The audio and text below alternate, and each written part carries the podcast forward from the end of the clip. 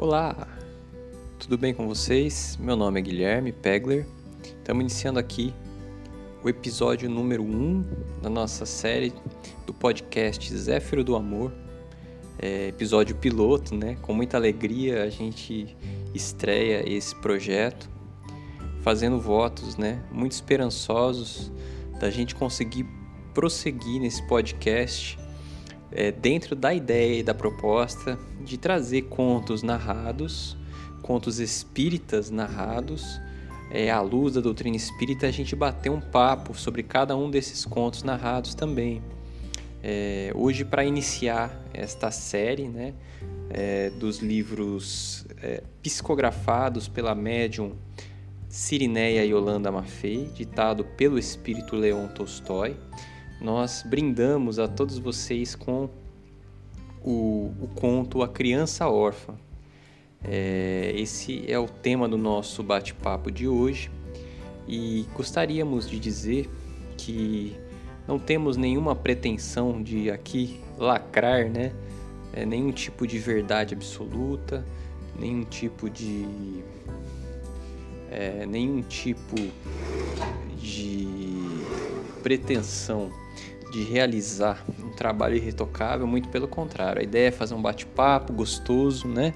Como aqueles que a gente ouve nos podcasts, naquela conversa é, que pode elevar nossa alma.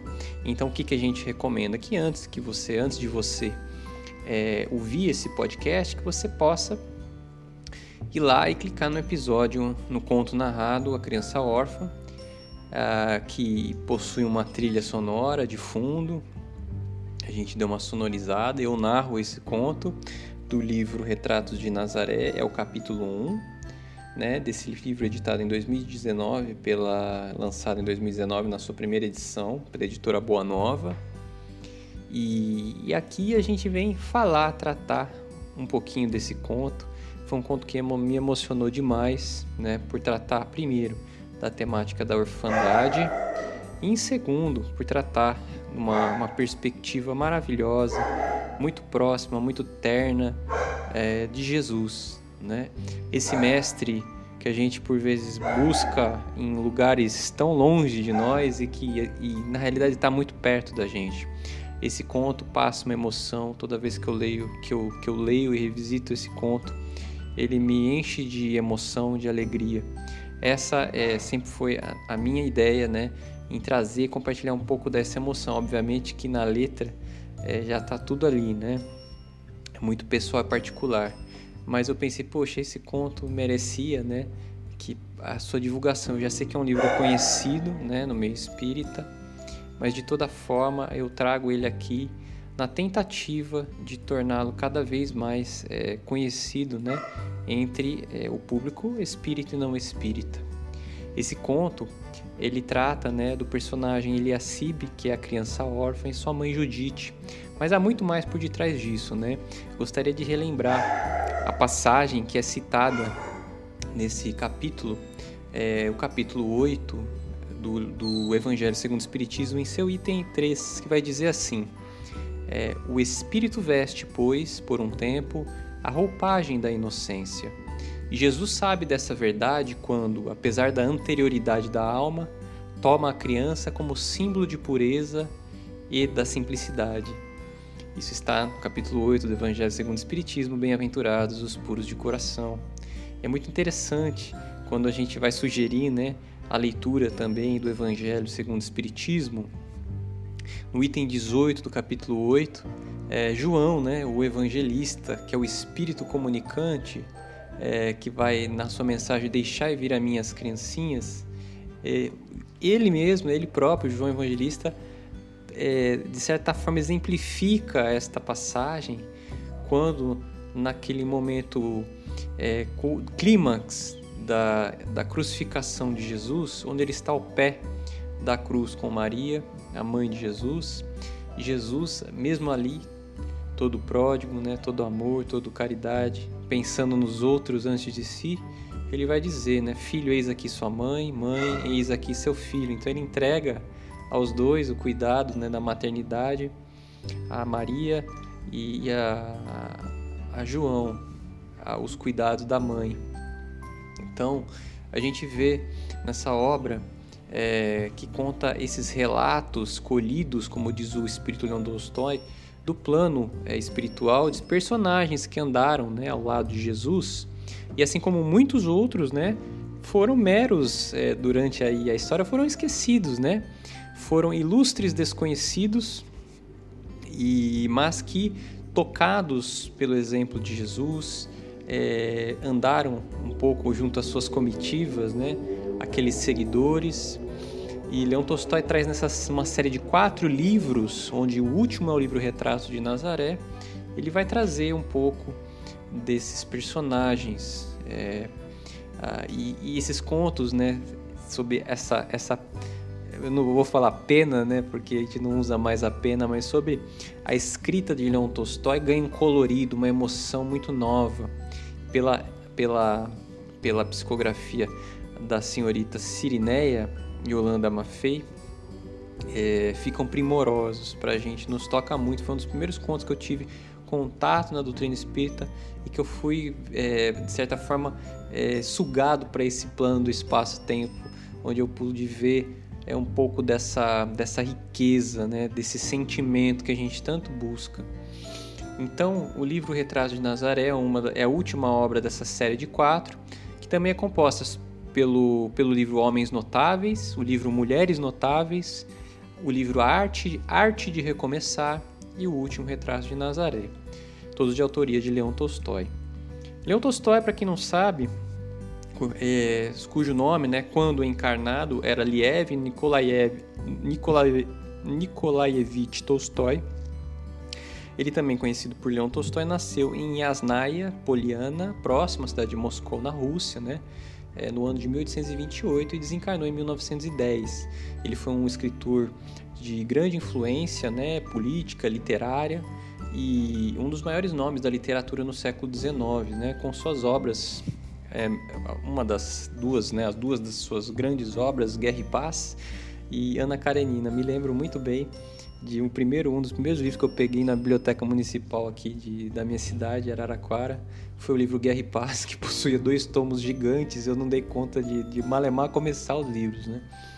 É, mas fica aqui no meu pleito uh, a necessidade da leitura desses livros. Ele que foi um escritor também que trouxe muito uma conotação espiritual para sua literatura, né? E a gente encontra obras inclusive é, espíritas, né, espiritualistas, que vão trazer, vão tratar dessa, dessa, desse viés espiritual do Leon Tolstói, né? Então ele, ele, ele tem um lado, um subjetivismo, emotividade, né, resultados desse autoexame do seu mundo interior, né? Ele trazia uma crítica sagaz aos fundamentos sociais, morais e religiosos da sociedade russa. Em seus últimos anos de vida, depois de várias crises espiritual, espirituais, converteu-se uma pessoa muito de dedicada à religião. Esse, essas informações constam na, na, orelha do livro aqui, tá? Da editora Boa Nova. Sobre a médium Sirineia Yolanda Maffei, ela, ela nasceu em Piracicaba, aqui no interior de São Paulo, né? é, iniciou-se no Espiritismo em sua cidade natal, na União Espírita Municipal, frequentando as aulas de evangelização e mais tarde os estudos da juventude. Né? Então ela foi funcionária pública, em 82 ela começa uma carreira administrativa também pública e a partir de 2000 ela começa, ela funda, né, as atividades do grupo espírita Caibar Chute na cidade de Porecatu, no estado do Paraná, onde continuou a sua atividade uh, exercendo a mediunidade na arte também da pintura mediúnica e servindo, né? Servindo a doutrina espírita. Uh, o conto, a gente pode imaginar ao ler esse conto, né, a criança órfã, que o autor ele iria simplesmente centralizar nessa narrativa na figura de Eliacibe,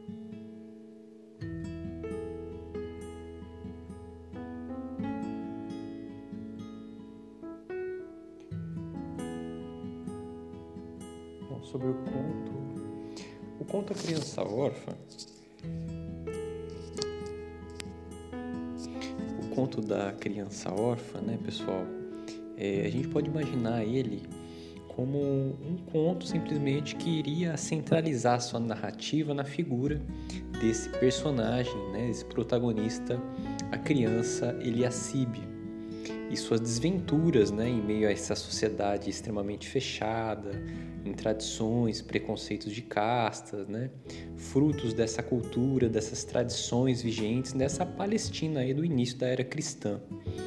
É, ao nos transportarmos para essa atmosfera pessoal do menino Eliacibe, preenchida né, de intensa vivência, e dessas desilusões inúmeras, essas dificuldades que a gente acompanha durante a leitura do conto e ao ouvir vocês vão ver o conto narrado, vocês vão poder perceber isso.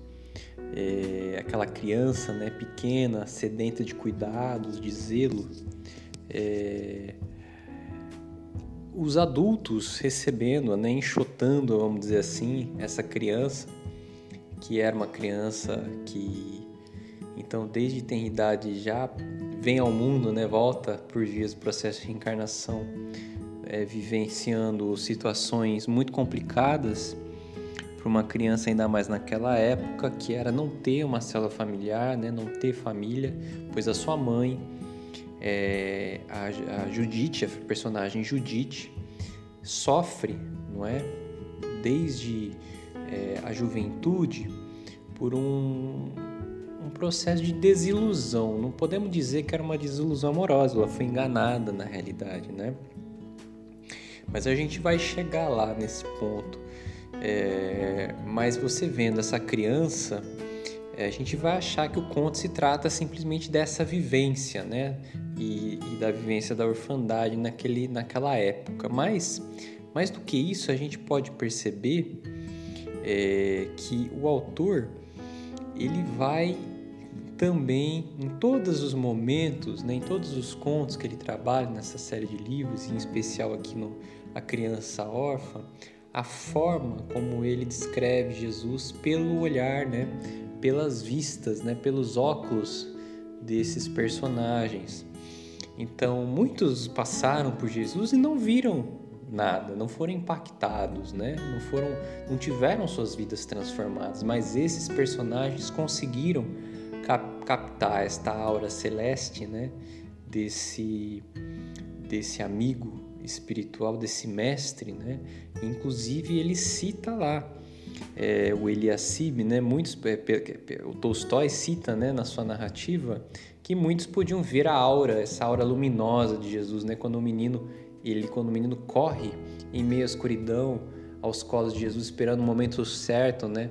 para se atirar aos, ao, ao, colo de Jesus e eles estavam junto a uma fogueira ali e o povo todo que o acompanhava esperando esse momento onde Jesus parava depois de um dia né, de é, um dia de intenso labor de pregação de, de muito andar né, por aquela região toda de muito vocês imaginam, né, gente? A gente pode tentar fazer, vislumbrar minimamente o que não seria o assédio do povo sedento por esperança, sedento por aquela boa nova, ao, é, ao, ao encontrar, ao se deparar com aquela figura que nós imaginamos de intensa, intenso carisma, né?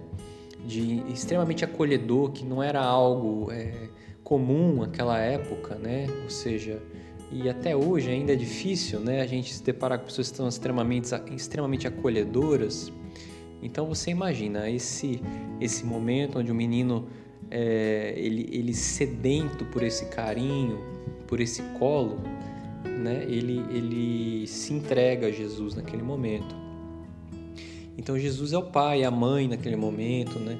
Ele recebe em seus braços aquele fruto da iniquidade do mundo, dos homens, né? O pequeno Eliacibe.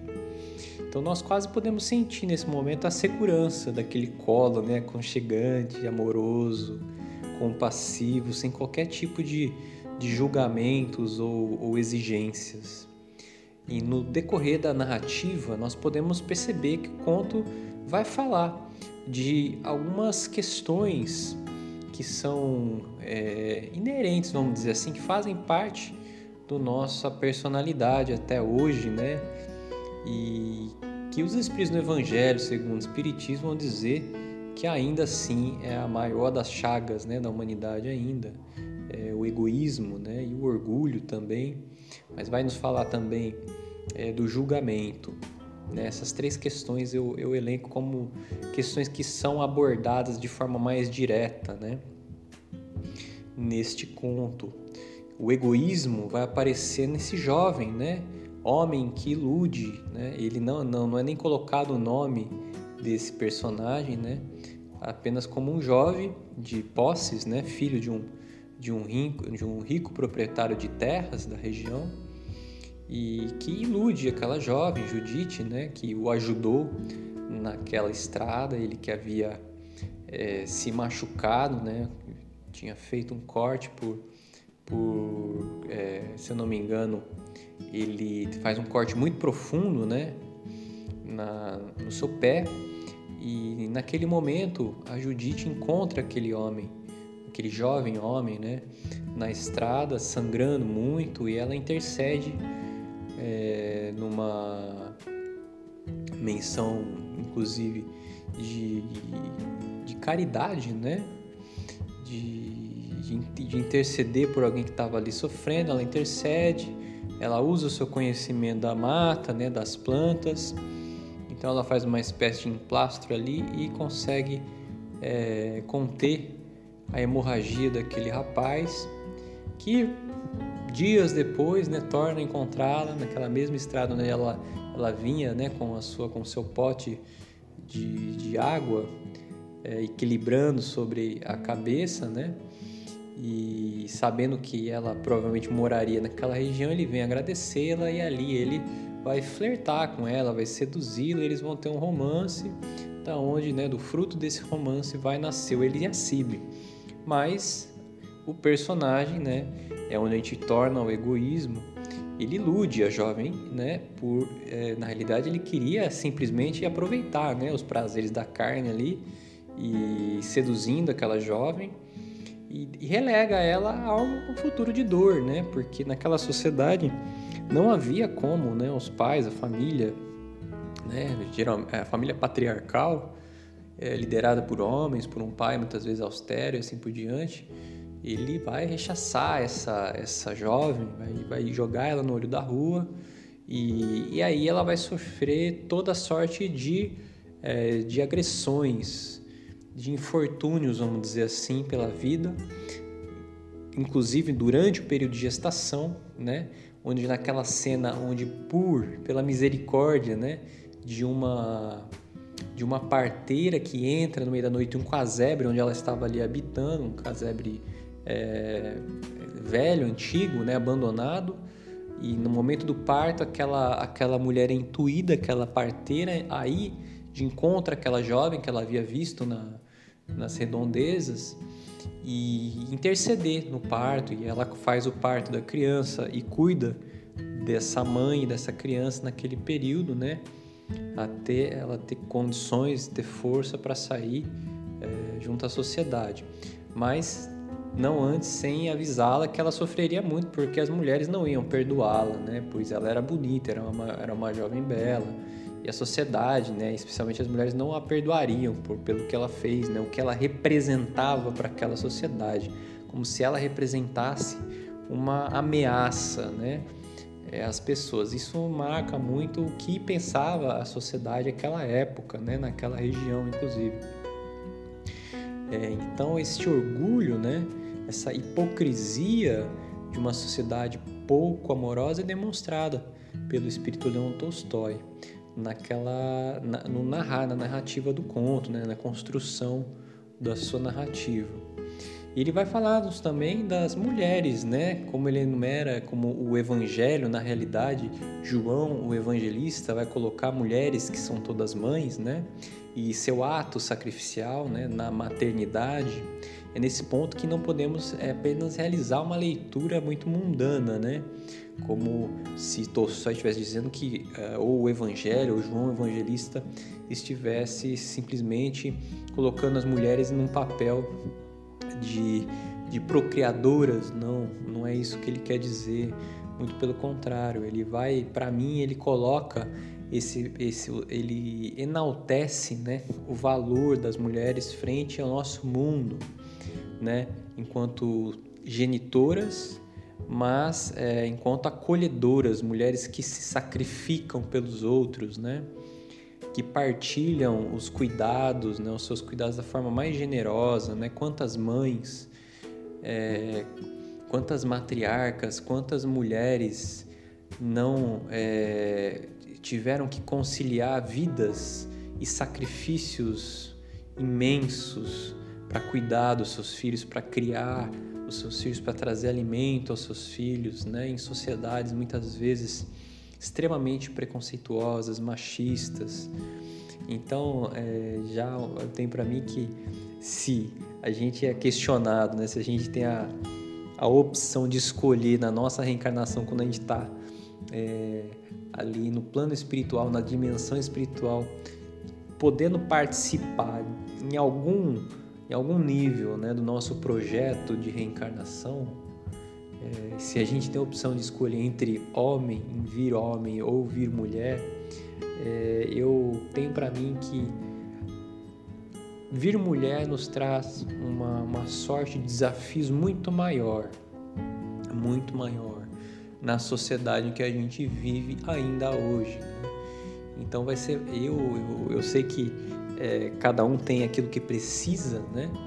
Mas eu tenho para mim, né? Vocês podem se manifestar, né? Nos se comunicar conosco e eu vou, vou divulgar depois, né? Um e-mail de contato do portal Zé Feiro do Amor para que a gente possa de repente, né? é, daquilo que cada um achou do conto, achou da narrativa, da proposta de trabalho, possa nos auxiliar, né, com críticas, com, com opiniões, né, com orientações, é, achando que, é, colocando o que achou, né, dessa proposta, se gostou, se não gostou, o que, que a gente pode fazer para melhorar. Eu estou trabalhando aqui de forma mais precária, né? não estou usando nenhum material profissional, nem sem profissional, estou usando o meu celular, né? um fone, é um editor é, para iniciantes de podcast. Então, assim, a minha ideia é fazer, é começar a fazer esse trabalho, tá, gente? Então, a ideia é sempre melhorarmos, mas vamos lá, vamos prosseguir aqui. Então, é, esse papel então das mulheres, que são todas mães, é, são essas mulheres que são verdadeiros portais espirituais da reencarnação de todos nós, né? Vamos pensar que são janelas. Sem o intermédio e a participação ativa, né, das mulheres no mundo, não seria possível pelas leis naturais que o espírito voltasse a reencarnar. Vocês já pensaram sobre isso, né? Você já agradeceu a sua mãezinha pelo por topar, né, ser esse portal, essa porta. Só por isso é, a gente já, já nasce devedor das nossas mães. Independente, aqui não vou entrar nos méritos de nossas relações, né? É, nosso, nossa relação com as nossas mães, se é uma boa relação, se não é uma boa relação. A gente sabe que tem inúmeras razões, né? Para que muitas vezes essa relação não seja, seja uma, uma, uma relação conturbada tumultuada, né? É, mas de fato, os próprios espíritos vão nos dizer isso também, da necessidade, do respeito, do débito que nós temos né, com as nossas mãezinhas. Sendo assim, é, eu acho lindo, né, extremamente tocante, não apenas por que eu fui às lágrimas na leitura desse conto por algumas vezes, né, por, por alguns, algumas, algumas vezes que eu li esse, esse, esse conto, é, pela forma né, que ele trata essa vida sofrida de tantos nesse mundo. Né? Não só desse conto, mas de outros contos também.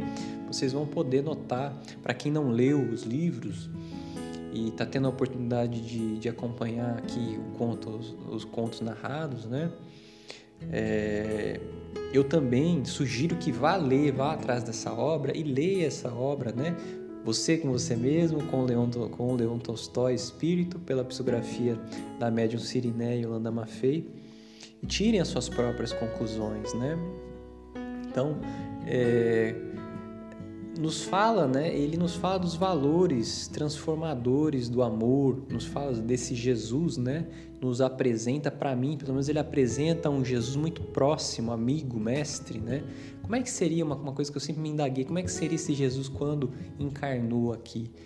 É, tirando todas as questões de símbolo, todas as questões é, de, desse ícone né, que foi criado para a humanidade, né, esse Jesus histórico, esse Jesus das religiões, é, o que seria né, o Espírito Jesus quando encarnado? É, então eu tento, para mim, sempre quando ele coloca né, que ele estará naquele em que nós, é, quando usarmos do atributo da caridade, né, aquela fome, o, o pão que nós demos, né, a fome que a gente saciou, o prisioneiro que nós visitamos é, nas cadeias, aquele que sofre, então aquelas lágrimas que nós enxugamos, ele estará ali naquelas pessoas, é exatamente isso. Né? Ele é o simples do simples, ele é a luz do mundo que nós encontramos no outro, quando a gente consegue se relacionar com amor, com cuidado com o outro.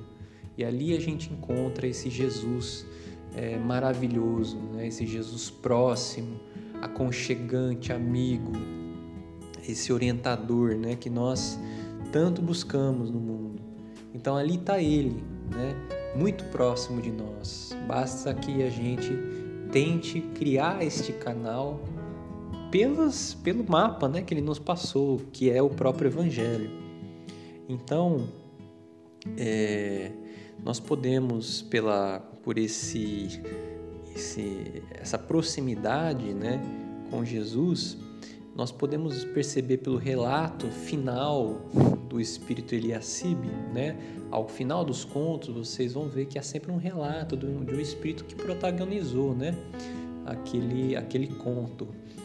E isso, para mim, assim, é, é uma das grandes é, trunfos do livro, né, desses relatos, dessa narrativa que é romantizada, porque traz a cor né, da escrita, do estilo do, do autor espiritual, mas é, no final ele traz um relato né, é, espiritual do próprio espírito que vivenciou aquilo, e, e, e no final do livro é esse trunfo, né, esse bônus da, da experiência do Eliassib que vem falar.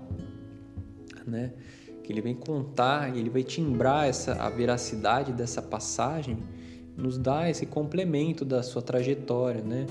É, rumo até a morte no circo romano. Então ele que passa ali vive uma vida que ele até então não tinha tido com a sua família, com a sua mãe Judite, e quando Jesus entrega ele a uma a uma mera desconhecida que o adota em meio àquela multidão naquele fatídico dia, ou fatídica noite, né, onde Jesus encaminha Eliacibe, ele sempre nutriu por Jesus ali é, um sentimento de muito, muito, muito amor, né, muito respeito.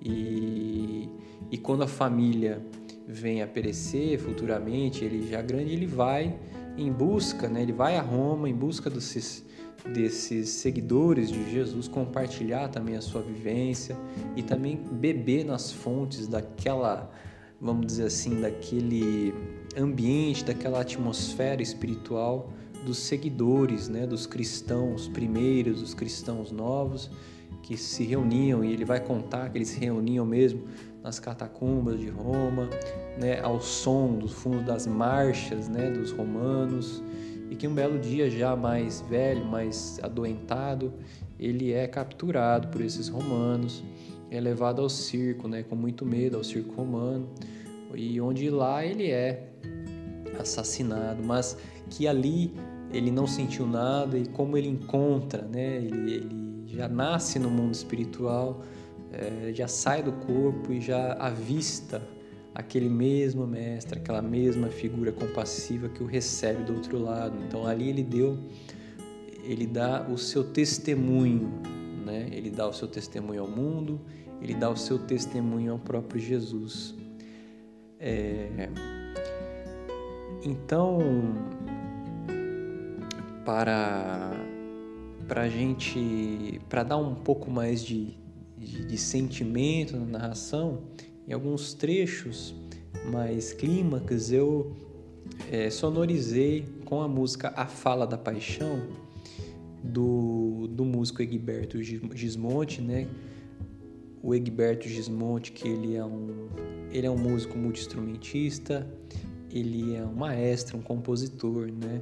É um dos grandes músicos, né? Da música brasileira e que tem uma obra monumental, né? E essa música você encontra ela no álbum Alma, né, de, de nome Alma, Alma de 1986. E para mim esse, essa música descreve muito dessa, dessa vivência espiritual do Eliassib, né? É, mas qualquer esforço aqui para gente esgotar né, este, este tema vai ser um mero esforço. Não é nossa intenção, né? Ou mesmo porque cada obra, especialmente as que vêm da dimensão espiritual, são fontes inesgotáveis, né, de sabedoria, de consolo. E você, meu meu ouvinte e amigo, né, leia, pense, repense, sinta e tire as suas próprias conclusões, né, é, sobre, seguindo sempre e sobretudo o conselho do mestre Leonês Allan Kardec, né, sobre a necessidade de passar qualquer obra ou informação espiritual pelo crivo da razão e do bom senso.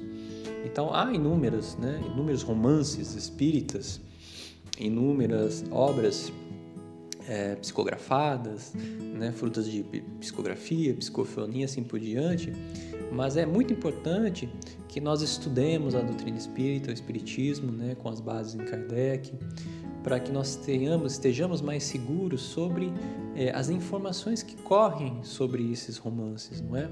Então, para a gente conseguir identificar aquilo que faz sentido, aquilo que não faz sentido, e, e aí a gente vai conseguir, de certa forma, é, lavrar uma espécie de veracidade, né?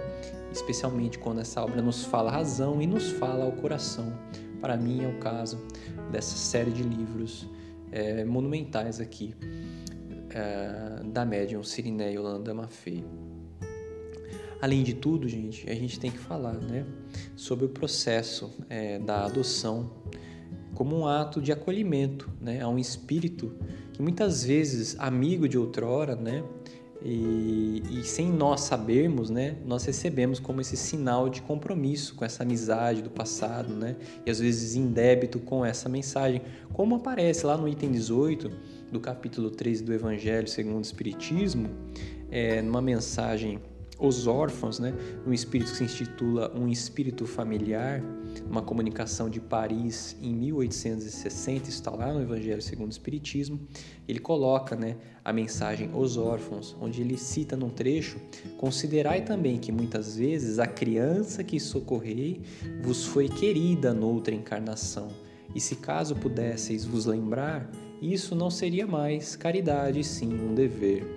Então veja bem, como é importante né, a gente pensar nessas coisas, porque há, especialmente eu vejo um movimento nos dias de hoje, né, de muitos casais que quando tem a opção de escolher, de fazer o planejamento, optam por não ter filhos, né? E nesse caso, é, alegando que filho dá trabalho ou alguns dos argumentos é eu não quero trazer filho a esse mundo porque eu não quero que ele sofra, o mundo está muito ruim. E eu acho um, um argumento muito vazio nesse sentido, porque é, se a reencarnação é uma lei e se a reencarnação é uma oportunidade, quem somos nós, não é? Para negar qualquer espírito que seja esse portal, né? Da encarnação. E não somos nós que absolutamente que decidimos isso, né? Tanto é que a gente vê nos lugares mais parcos de condições, muitas vezes, né? É, a gente vê muitos filhos nascendo, né?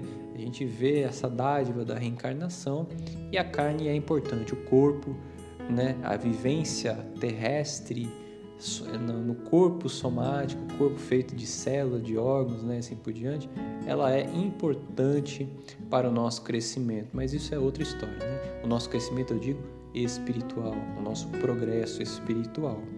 Como sugestão de estudo para esse esse conto, né, como subsídio para a gente que, que, vocês nos seus grupos espíritas ou nos seus grupos espiritualistas ou seja lá de qual religião você for, isso aqui para gente, na realidade a ideia é que a gente integre um diálogo também interreligioso aqui, né, mas eu vou trazer a visão espírita, né, vou tentar trazer sempre é, e estudar para isso porque eu também não sou ninguém, eu sou apenas um estudante.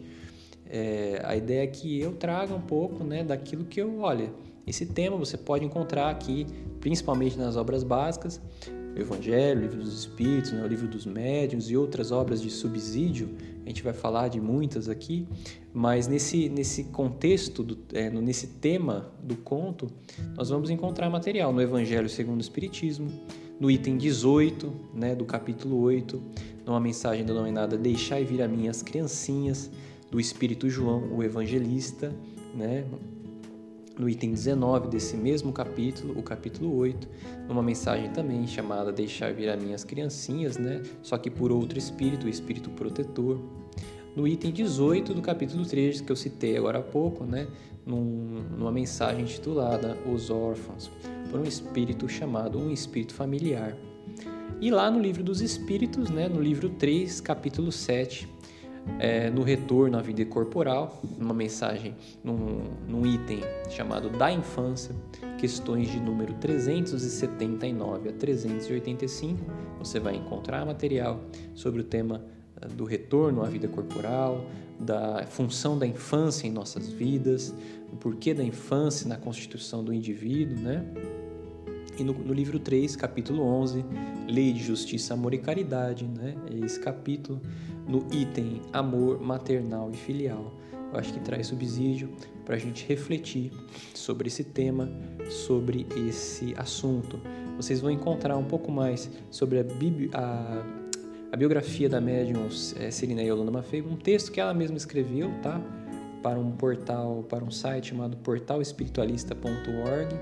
Eu vou deixar o link desse, dessa matéria também, onde ela fala um pouquinho da, da trajetória dela, né? é, na escrita dela própria e, e também os materiais que a gente citou aqui, né? Nós vamos dar crédito aqui no nosso nesse episódio do, do podcast Zéfiro do Amor. E é com muito amor, com muita gratidão que a gente encerra esse podcast, agradecendo a paciência de vocês, tá?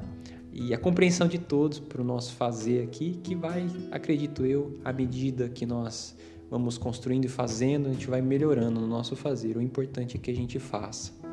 Então, fiquem com Deus e que nós todos possamos sair melhores daqui do que entramos. Um grande abraço a todos e até o próximo episódio do Zéfiro do Amor.